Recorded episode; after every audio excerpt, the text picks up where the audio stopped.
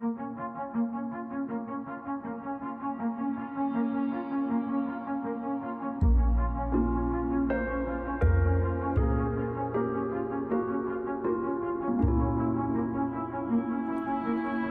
Deus criou o mundo.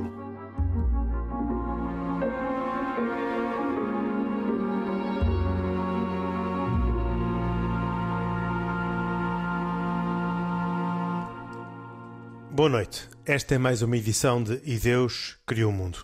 Connosco temos uh, o professor André Azevedo Alves, aliás, já esteve connosco na semana passada, é professor de Ciência Política na, uh, no Instituto de Estudos Políticos da Universidade Católica Portuguesa, aceitou o nosso convite para participar nestes dois programas em que estamos a fazer uh, uma recuperação daquilo que o Papa Francisco disse na viagem pastoral que um, o levou à Hungria e à Eslováquia uh, no início uh, do mês de setembro. Agradeço-lhe por isso ter aceito o nosso convite uh, para se juntar ao Isaac Assor, Khalid Jamal e Pedro Gil, que habitualmente fazem este programa, que hoje tem cuidados técnicos de João Carrasco e produção de Carlos Quevedo. Gostava uh, de começar uh, no programa de hoje por falar sobre o encontro que o Papa teve com a comunidade cigana. Aliás, o Papa teve dois encontros muito significativos uh, nas, na Eslováquia, um com a comunidade cigana, outro com a comunidade judaica, e creio que ambos nos ocuparão uma parte significativa do programa de hoje pelo significado que têm, especialmente uh, para um Papa que tem defendido uh, o acolhimento e a integração e para um Papa que acabava de ter estado na Hungria, onde uh, as autoridades, pelo menos o Primeiro-Ministro, se têm mostrado adversas ao acolhimento, nomeadamente de refugiados. e, aliás, terceiro ponto do programa de hoje será precisamente falar sobre uh, aquilo que o Papa terá conversado com as autoridades húngaras. Mas começo pelo primeiro ponto, pela, uh, pelo encontro do Papa com a comunidade cigana. Uma comunidade que uh, tem uma relevância significativa na, na população na população da Eslováquia mas que vive em condições uh, muito uh, adversas, porque uh, vive guetizada, tanto quanto o Papa nos, nos, mostrou, vive em ambientes, aquele bairro onde o Papa foi, onde as casas não têm eletricidade, nem água, nem gás, nem gás e uh, vivem uh, numa situação laboral uh, muito complicada. Aliás, há um dado que foi talvez aquele que me impressionou mais quando preparava este programa e que, relativamente à esperança de vida das, dos ciganos na Eslováquia, que é 10 anos menos no caso dos homens e 14 anos menos no caso das mulheres. E por isso este encontro do Papa tem com certeza um significado muito relevante e pedi ao Pedro Gil rapidamente que fizesse aqui uma, uma nota sobre este encontro do Papa com os ciganos que são acompanhados uh, na Eslováquia pelos salesianos. Nós vemos o Papa a ter gestos que são os mais típicos eh, dele mesmo. Desde que ele era jovem padre, ele sempre esteve com, com as periferias, portanto, as pessoas que às vezes ficam com ou sem responsabilidade própria, mas ficam mais longe daquilo que é eh, o mainstream da vivência social. Eh, é preciso recordar, uma das coisas que ele gosta muito de fazer é visitar prisões, mesmo nas visitas que faz, e até se perguntar a si próprio porquê, porquê eles e não antes de eu estar preso. E, portanto, ele, ele tem esta capacidade Agora, oh, empática. Gil, peço desculpa de interromper, mas não resisto a referir um gesto que me, que me marcou muito no verão, do Papa ter uh, tido um, um, gesto simplicíssimo para com as prisões, que foi ter, uh, ter oferecido a cada preso da zona de Roma um gelado em pleno verão. Uh, isso tem. É, é, é, um fé diver comparado com a importância do que estamos a tratar. É. Mas, apesar de tudo, talvez ajude a compreender a razão pelo qual o Papa tem esta preocupação. É, não, este, esse ponto é importante, porque na biografia pessoal da pessoa de Jorge Mário Bergoglio, ele não, é, estas coisas não são teoria para ele. Portanto, ele tem isto muito experimentado na pele.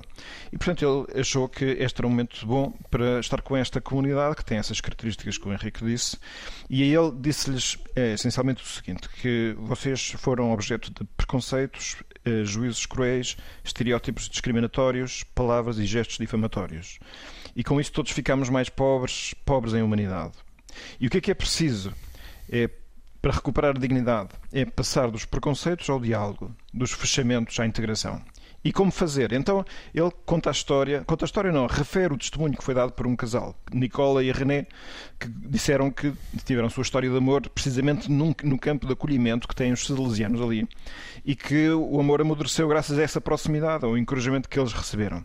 Eles sentiram-se responsabilizados, quiseram ter um emprego, foram amados e cresceram com o desejo de dar algo, de dar algo mais aos vossos filhos. E então o Papa diz que esta este é o paradigma do tipo de, de ajuda para fazer a integração. Portanto, como sabem, esta é uma das ideias mais importantes no Papa Francisco, que é eh, acolher, integrar, acompanhar, e porque ele não quer simplesmente abrir fronteiras para as pessoas venham sem mais, não é? Portanto, ele queria criar uma cultura em que se saiba como lidar com esta situação tão delicada. E ele diz, é, é assim, fala para esse, para este casal, deste-nos uma mensagem preciosa, onde se presta atenção à pessoa Onde existe trabalho pastoral, onde há paciência e ações concretas, aparecem os frutos. Não imediatamente, pois requer-se tempo, mas eles aparecem. Juízos e preconceitos só aumentam as distâncias. Contrastes e palavras duras não ajudam. Colocar as pessoas em guetos não resolve nada. Quando se cultiva o fechamento, mais cedo ou mais tarde acaba por explodir a raiva. O caminho para a convivência pacífica é a integração. É um processo orgânico, um processo lento e vital que começa com o conhecimento mútuo, prossegue com a paciência e estende o olhar para o futuro. Ele não está, portanto, e já acaba a citação, eh, ele não está, portanto, a dizer que não haja problemas com as comunidades. Eh, o que ele acha é que os problemas das comunidades não se resolve com o sufoco das comunidades, mas através deste trabalho, que é um trabalho de sementeira paciente e que demora tempo, de forma a que gerando confiança e criando oportunidades, as pessoas de alguma forma superem aquilo que possam ser as suas insuficiências. Mas ele não refere, já agora para dar o outro lado da medalha, não refere também as dificuldades. Eh, não, não, não, não vi no discurso do Papa uh, nenhum uh, desafio a que as comunidades ciganas elas próprias fizessem um esforço de integração e, de pacificação com, as, com a comunidade envolvente. É? Sim, é certo. E, e essa palavra poderá ser entendida como sendo uma palavra que faltou. talvez, eu, nós aqui eu acho que podemos olhar a coisa no, conforme. Isto é, a gestão das, das mensagens e a gestão das expectativas. Sem dúvida que, tipicamente, quando há problemas sociais, os problemas têm é, responsabilidades repartidas não é? e distribuídas. Nem sempre em medida igual, mas certamente não existem os bons do lado e os maus do outro, assim sem mais. Eu, eu creio que Aquilo que me pareceu é que ele, ele, quis, sobretudo, dar mensagens para fora. Isto é, a mensagem para a comunidade cigana era apenas a dizer: não, não estão sozinhos, vocês estão lembrados. Que isso até foi um comentário feito por pessoas daquela comunidade. Foi, pá, ninguém se importa connosco e o Papa veio cá. Um, não, não era, sobretudo, mensagens para aquela comunidade, mas eram mensagens para quem lida com este problema. E este é um problema que existe em vários sítios, portanto, e não apenas com este tipo de comunidade. Uh, acho que o Papa está mais preocupado com a cultura que rodeia estas comunidades do que, do que as comunidades, embora eu acredito que ele também tenha mensagens que quisesse dar, mas efetivamente o Henrique tem razão, aqui nós encontramos sobretudo esta parte.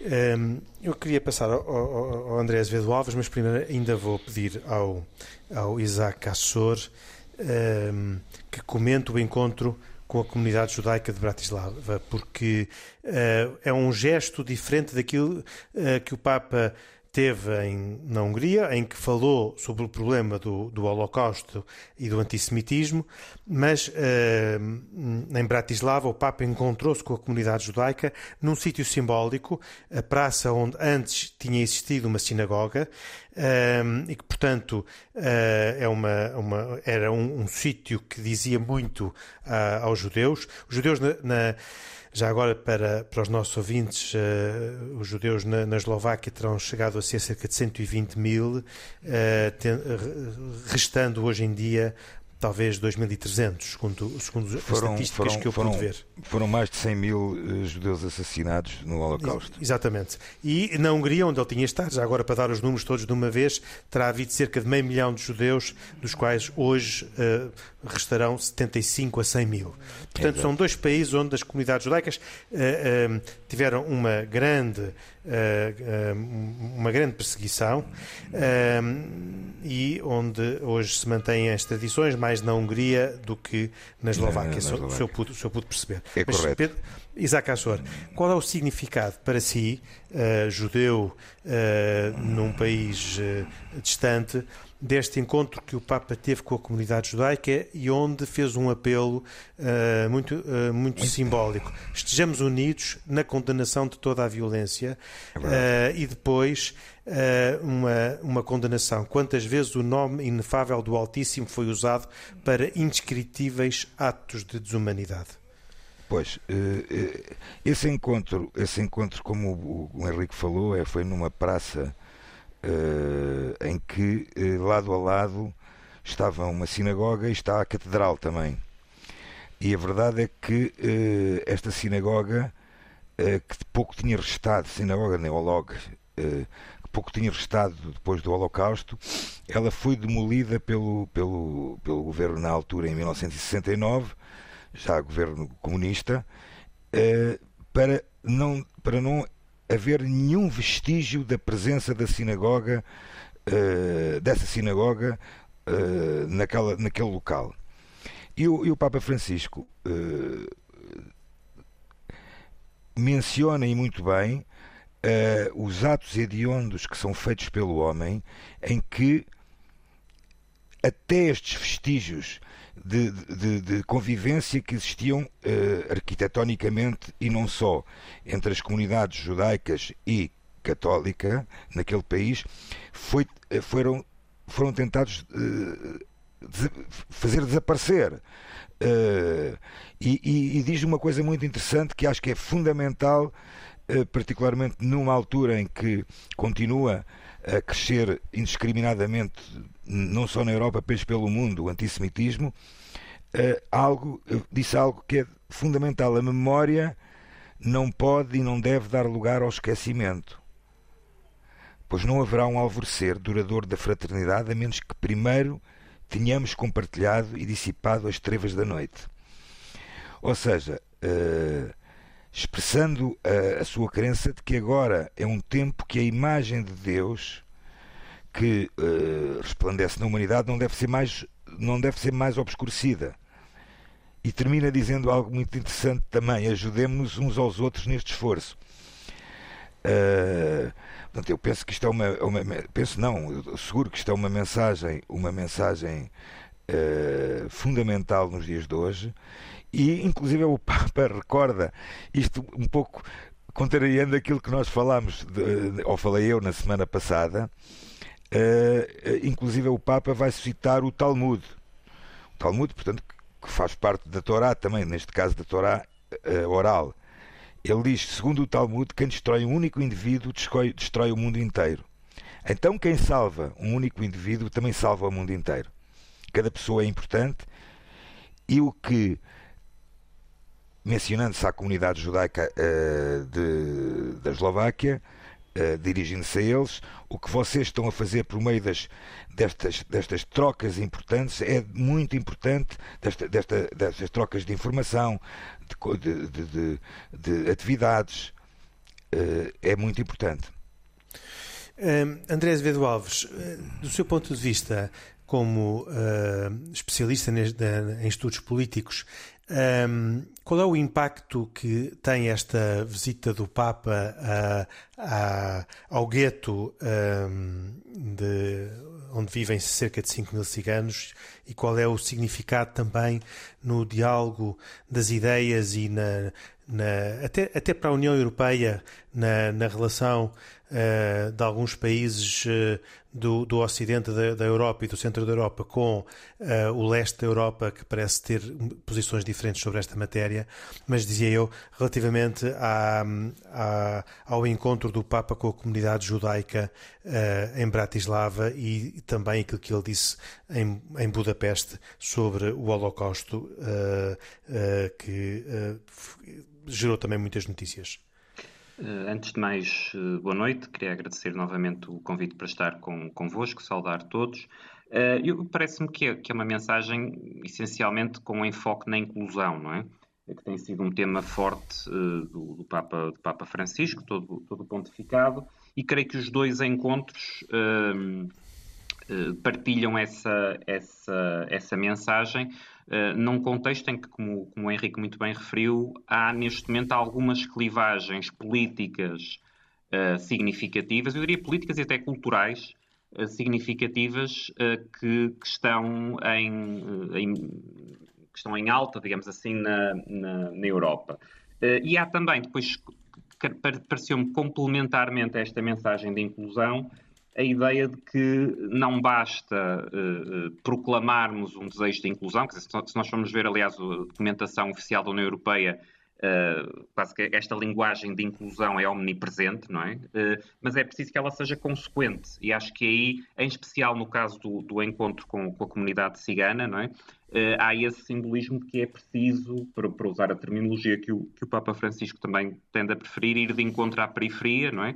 Um, e que o, o, concretizar eh, as tais ações de inclusão exige um diálogo de, de parte a parte e um diálogo que culmine uh, em, em, ação que uh, altere e vá, e vá, e vá hum, influenciar as, as, as, raízes profundas da, da, da, da exclusão. Diria, diria ainda que é importante ter em conta que nos dois casos hum, são problemas de eh, são problemas de exclusão, muitas vezes de segregação, que são que vêm no longo prazo, são de longa duração, portanto não são sequer problemas uh, recentes. Uh, e em especial em alguns desses países eles têm reemergido periodicamente, ou seja, até em diferentes regimes políticos, não é?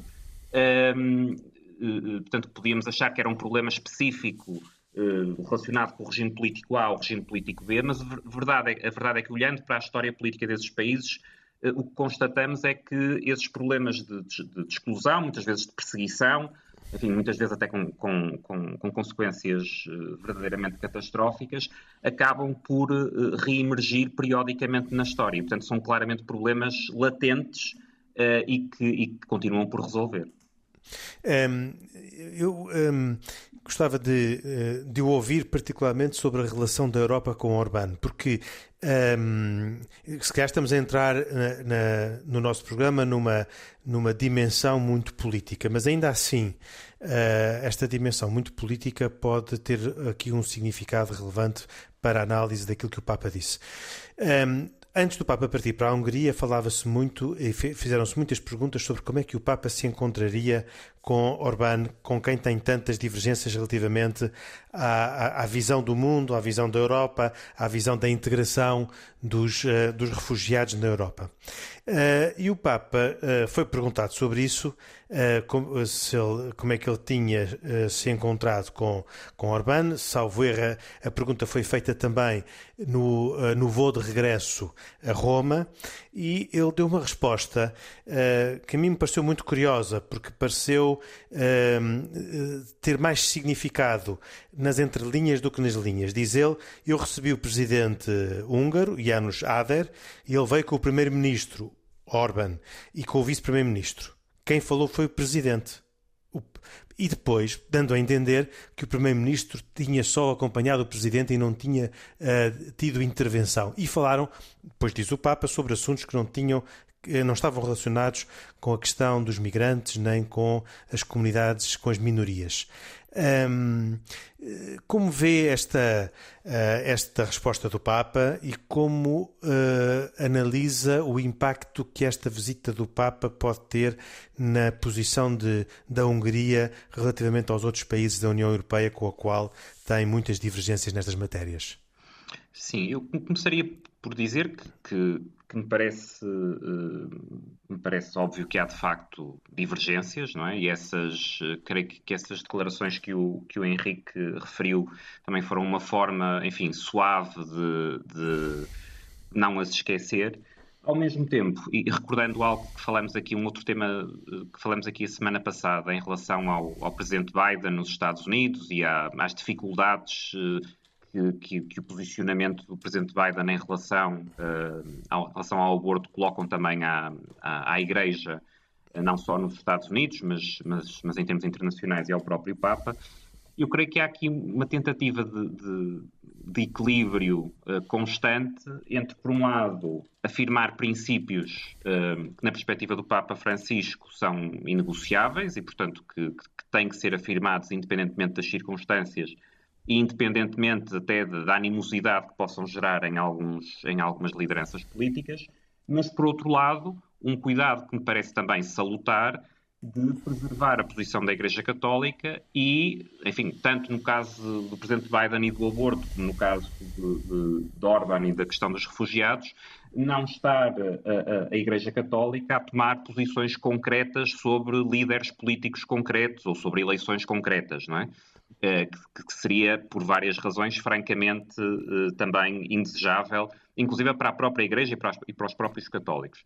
E, portanto, eu vejo essa situação como uma, uma tentativa, de, mais uma tentativa de equilíbrio entre, por um lado, a tal afirmação tão clara quanto possível dos tais princípios eh, que são, na perspectiva do Papa, negociáveis, mas, por outro lado, a manutenção, que me parece louvável e desejável, de relações institucionais e o evitar eh, ser percepcionado como um agente eh, político no sentido, enfim, mais, eh, mais específico ou mais concreto de estar a procurar influenciar a realidade política do país A ou do país B.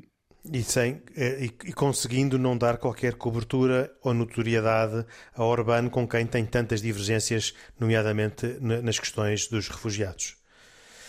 Sim, um, também, também creio que essa é uma leitura que pode ser feita. Muito bem. Um, Khalid Jamal, uh, os temas estão um pouco hoje também uh, uh, afastados do, do, mundo, do mundo islâmico, até porque na Eslováquia, nos seus 5 milhões e meio de habitantes, terá, haverá. As, as, estatísticas são variáveis entre 300 e 3.500 muçulmanos, o que quer dizer 0,0056 da população ou 0,56. Um, já na Hungria é um pouco diferente, apesar de tudo. Uh, nos cerca de 10 milhões há 10, 10, mil, 10 mil muçulmanos.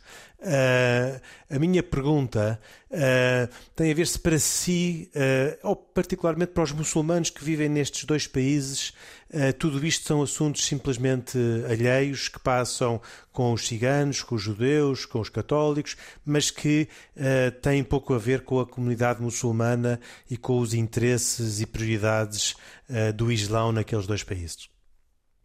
Bom, Henrique, é preciso realçar aqui um aspecto que me parece importante. Há pouco o Henrique dizia que há poucos muçulmanos na, na, nestes países e, por exemplo, o primeiro-ministro da, da Eslováquia, na altura candidato em 2016, prometeu que não entraria nenhum muçulmano na Eslováquia, por acaso acabou por perder a, perder a maioria, mas quer dizer, conhecidas são as políticas, eh, neste caso da Eslováquia, em concreto em 2016, eh, que endureceu um bocadinho a postura frente aos muçulmanos em geral e designadamente aos refugiados, não é? Porque o grande tema aqui não era só a questão da comunidade islâmica ou dos muçulmanos em geral, era os refugiados, como sabemos, que vêm numa uma postura de, eh, ou melhor, numa posição de grande vulnerabilidade e alguma carência a todos os níveis, financeira, portanto, económica, eh, até social, emocional, eh, que às vezes tornam um bocadinho indesejáveis para qualquer país, não é? Quer dizer, admito que para um governante não seja fácil, qualquer ele que seja e onde quer que esteja,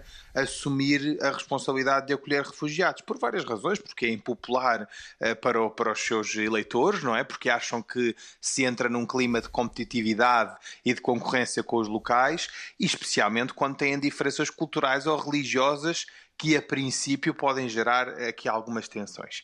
E a esse propósito também dizer que Uh, claro que os muçulmanos, uh, enfim, uh, não, não, não ficam muito felizes com estas notícias, não é? E eu acho que isso também explica, de certa forma, um bocadinho, o, o, para além do, do, do, da circunstância, digamos assim, que é natural de não haverem muitos muçulmanos nesse país, claro que as políticas, e por isso é que, enfim, a, a política importa, não é? Nestas questões, todo, tudo aquilo que os políticos pensam e dizem e, no fundo, tornam, como, tornam públicas como medidas medidas uh, têm uma enorme influência. Eu queria só acrescentar aqui um aspecto uh, a propósito da discussão da, dos migrantes, porque, como sabemos, uh, o Papa Francisco vai a esta zona, especialmente à Hungria, 25 anos depois, ou seja, João Paulo II foi o último Papa a pisar o sol. E nestas duas últimas visitas, há aqui alguns temas quentes, designadamente o tema da imigração, porque o, o Viktor Orban deu uma carta que então eh, na altura tinha sido enviada ao Papa no século XIII e que, ao que tudo indica, podia ter sido interpretada como uma provocação, porque era uma carta em que, ao que tudo indica, se mencionava, e eu penso que foi mencionado, que o Papa não teria dado apoio uh, nessa altura. E, e o Papa esteve igual a si próprio portanto, do meu ponto de vista, com uma, com uma postura absolutamente exemplar, não é? Como devem ser os líderes religiosos, não resistindo às eventuais provocações uh, que, que, nesse contexto se poderiam assumir e tendo uma postura muito por dentro, como disse aqui há pouco o André, sem um, ehm, uh, eh, dizer aquilo que é absolutamente imprescindível para a condução do magistério e daquilo que é a sua função, eh, mas também não tendo uma postura de desafio ou de contra-ataque contra os políticos. Há aqui uma frase muito interessante, para além dos encontros, como sabemos, que teve com os ciganos, com os, com os jovens, ou seja, com as minorias, há uma frase muito interessante que eu acho que resume bem e eu se calhar ficava por aqui. Eh, eh, o Papa diz o seguinte: temos o lado de Deus e o lado do mundo. Eh, a diferença não é entre os que são religiosos e os que o não são, e sim entre o verdadeiro Deus e o Deus do ego. Como é grande a distância entre o Deus que reina em silêncio na cruz e o falso Deus que queremos ver reinar com o poder de silenciar nossos inimigos. E eu penso que esta frase é sintomática daquilo que porventura seja a postura de, de, de, de Francisco, não é? Eh, e que deve inspirar com certeza todos nós e os crentes. Prosseguindo nos nossos temas, uh, gostava uh, de uh, regressar e dar notícia sobre um assunto que falámos há dois programas, quando o Isaac Assor referiu que o único judeu no Afeganistão tinha decidido ficar no Afeganistão para defender a sinagoga. As notícias mais recentes saiu, dizem que afinal já, ele saiu do Afeganistão saiu, convencido por um amigo que lhe explicou o risco de vida que tomaria.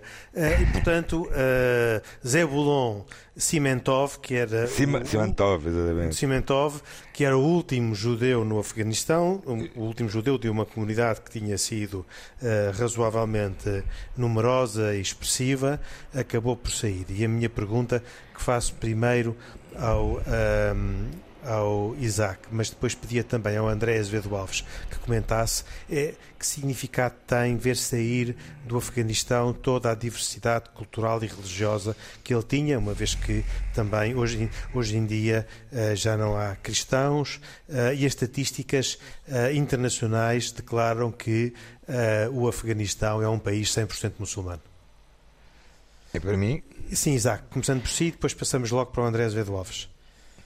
Bem, repara, no caso, no caso de, das comunidades... A sinagoga fica sem guarda. Das, ouça, infelizmente, eh, poderia-lhe mencionar N países em que existem sinagogas, muitas sinagogas, aquelas que ainda se resistem estruturalmente, eh, eh, que não têm comunidades judaicas, desde a Síria ao Líbano, à Líbia, eh, todos esses países onde no Iraque, no, no, no, Irão já não direi o mesmo, mas é diferente.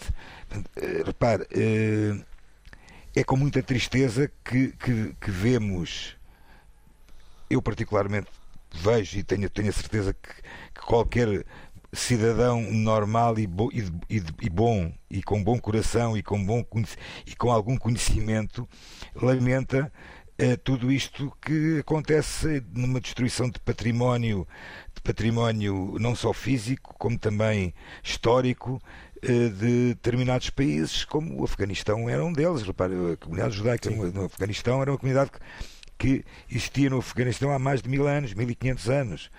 Uh, Uh, provavelmente Mas... não haverá nenhuma igreja também a funcionar no Afeganistão, ou se, ou se houver. Isso, o Pedro Gil já nos tinha dito que não havia, porque a única igreja era na Embaixada da Itália. da Itália. André Azevedo Alves, gostava de ter o seu comentário antes de passarmos aos últimos assuntos no final do programa.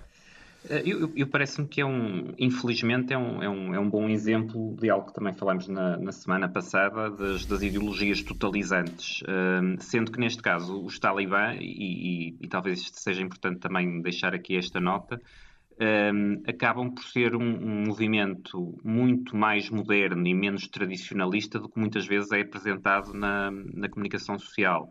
E não é por acaso, como, como o Isaac referiu, que a. Que a que a comunidade judaica tinha uma presença de longa duração, não é? Já de, no, no, Afeganistão, um, ehm, e que é precisamente com os talibã um, ehm, e com, enfim, o seu projeto radical, ou retomar do seu projeto radical de construção de, uma, de, uma, do que eles veem como uma, uma sociedade uh, pura, uh, em moldes que eu chamaria neotradicionalistas, mas não tradicionalistas, um, ehm, acaba por levar a, essa, a esse exemplo máximo simbólico de exclusão, simbólico e prático de exclusão, que é a, eh, a saída também do último, do último judeu que ainda, que ainda resistia no, no Afeganistão. Estas alterações ainda. Uh... Uh, aproveitando a sua presença, estas alterações que, se, que, vamos vendo acontecer, estas radicalizações em vários países uh, islâmicos, uh, com com os impactos que são conhecidos, acha que terão um impacto significativo no futuro na, na diversidade cultural, no diálogo religioso, na diversidade política, etc? São claramente um desafio e o que temos assistido nas, nas, últimas décadas, felizmente com algumas exceções, portanto não, não, é um movimento unívoco, mas é um movimento que tem várias manifestações em vários países, é de facto uma, uma tendência para, para, para, a radicalização e uma combinação eh, entre, eh, em alguns casos, a invocação de elementos, eh, de elementos de natureza religiosa com uh, aspectos de, de, depois de ideologias políticas, muitas vezes até importadas do Ocidente. É? Portanto, muitas vezes estes movimentos são uma mescla entre uh, a invocação de, de aspectos, de aspectos religiosos, muitas vezes também eles próprios pervertidos, e a sua combinação com ideologias totalitárias importadas do, do, Ocidente. Um, muito bem, acho que o tempo uh, está-se a aproximar do final. Gostava uh, de ouvir as recomendações, uh, as recomendações de todos, mas ainda queria pedir ao, ao, Isaac Assor que fizesse uma brevíssima, mas brevíssima explicação da, da festa de Sukkot que se celebrou na semana passada e que, e que tem uma importância muito grande para o mundo judaico. Bem, a festa de Sukkot, que começou precisamente no passado dia 20 à noite, uh, dura, uh, durou sete dias.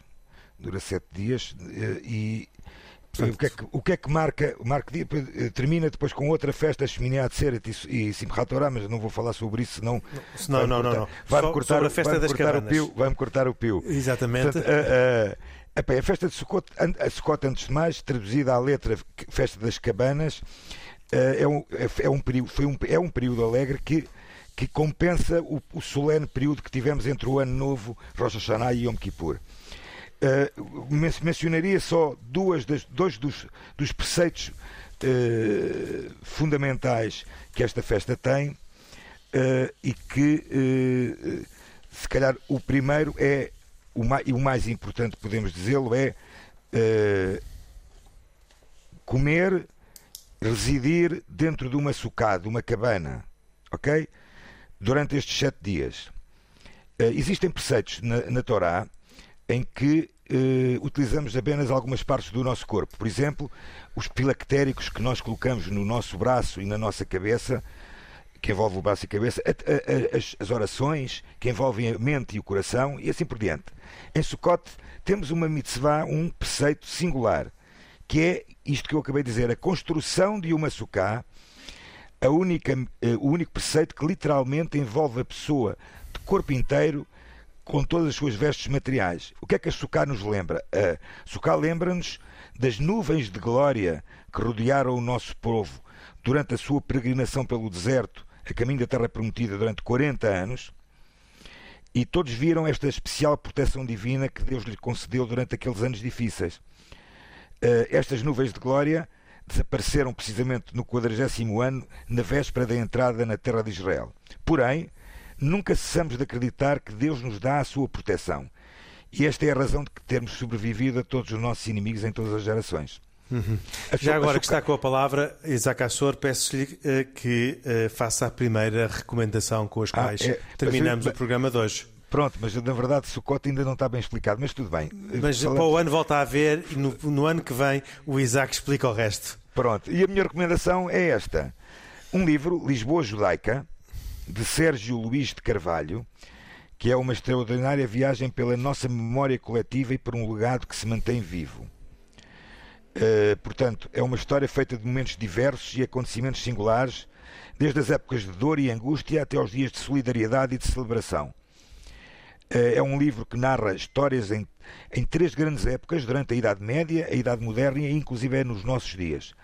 Percorremos locais marcantes da cidade de Lisboa, referimos acontecimentos importantes, falamos de homens e de mulheres que nesta cidade viveram, judeus sobreviveram, prosperaram ou pereceram. E, através desta obra, o leitor fica também a saber o que sobra ainda das judiarias na Lisboa contemporânea como decorria, um, decorria por exemplo, um, um processo de auto de fé, como resistiram os judeus à Inquisição ou como contribuíram para o reino. Não resisto a perguntar-lhe, Isaac, se já leu o livro, não sei se já o leu. Já, já. Mas já. Que, que judiarias é que resistem na cidade de Lisboa? Que vestígios na verdade, é que existem? Na verdade, na verdade, o único vestígio que ainda consegue ter alguma indicação é o, é o da judiaria da Alfama. Uhum. Khalid Jamal, a sua. A sua oh, Henrique, desculpa lá, o editor deste, deste livro é Parsifal. É, bonito dizer sempre o editor, sincero. Muito obrigado. uh, Bom, eu, eu hoje trago-vos uma recomendação de uma, de uma série que muitos classificam como uma comédia dramática, de seu nome Rami, R-A-M-Y, uh, e que é uma série de televisão que está disponível na, no, na, no HBO, no Netflix, uh, que conta um bocadinho, é uma série de origem americana, mas com raízes no Egito, e que conta um bocadinho um, a história de filhos uh, imigrantes egípcios e, no fundo, a, a, sua jornada em busca de uma espiritualidade e a sua divisão entre aquilo que é a crença islâmica e depois, enfim, um conjunto de assimilações e uma integração nem sempre fácil na comunidade, numa sociedade norte-americana e, portanto, no mundo ocidental. Eu acho que é interessante, especialmente, se considerarmos um, as dificuldades que todos nós, enfim, no meu caso português, que professa religião islâmica, portanto, muçulmano no Ocidente, temos uh, uh, muitas vezes na integração e na construção uh, de uma identidade própria. E finalmente, entre os convidados, entre os, os, os, residentes, digamos assim, o Pedro Gil, depois ainda pedirei ao André Azevedo Alves um, um, uma recomendação. Mas Pedro Gil, por hora. recomendo o livro Amigos de Deus, da editora Lucerna que faz a recolha e numa reedição de 18 homilias de José Maria Escrivá, fundador do Opus Dei, que as compôs entre 1941 e 1968 são uma catequese de doutrina cristã de vida cristã, onde ao mesmo tempo que fala de Deus, se fala com Deus. E aqui recorda-se umas palavras que o José Maria Escrivá também apreciava muito, que é que Deus julgou que seriam melhores os seus servidores se livremente o servissem. E, portanto, fala do seguimento de Deus como, expressão da, da liberdade. E finalmente, André Azevedo Alves, professor uh, do Instituto de Estudos Políticos da Universidade Católica Portuguesa, que esteve connosco no programa de hoje e no programa da semana passada e que uh, nos ajudou a, a, compreender e interpretar a visita do Papa Francisco à Hungria e à, Eslo, e à, Eslo, e à Eslováquia. Gostava de ter também a sua recomendação. Muito obrigado, Henrique, e vou, vou, dar uma recomendação de um livro da área da ciência política, Subsidiariedade, Doutrina Política e Modelo de Estado, editado pela Princípia. Uh, tem por base uma tese de doutoramento defendida precisamente no Instituto de Estudos Políticos da Universidade Católica. Uh, a autora é Silvia Mangerone. Tem prefácio do professor Manuel Braga da Cruz e creio que é uma, uma obra interessante para quem quiser uh, estudar e, e, ter uma introdução a estes, a estes temas. Aliás, um tema, o da subsidiariedade, que bem poderá um dia surgir, uh, originar um, um, debate neste programa, porque uh, é um tema da ciência política, mas que vem, uh, se eu não estou enganado, e o André Azevedo Alves pode me corrigir, da doutrina social da Igreja e daquilo Exatamente. que o Papa Leão, Leão XIII escreveu na Rerum Novarum como Exatamente. primeiro conceito da subsidiariedade talvez um, um, tema para um próximo programa e mais um motivo para o convidarmos. Eu agradeço-lhe assim muito uh, ter aceito o nosso convite para participar em dois programas de Deus Criou o Mundo. Espero reencontrá-lo por cá proximamente. Uh, espero que tenha gostado de, de, destas um duas gosto. conversas uh, com o Pedro Gil, o Khalid Jamal e o Isaac Assor, que habitualmente estão presentes neste programa, que teve cuidados técnicos de João Carrasco e a produção de Carlos Quevedo. Nós voltamos todos, já sem o André Azevedo Alves, na próxima semana para mais uma edição de E Deus Criou o Mundo. Boa noite e até para a semana, se os quiser.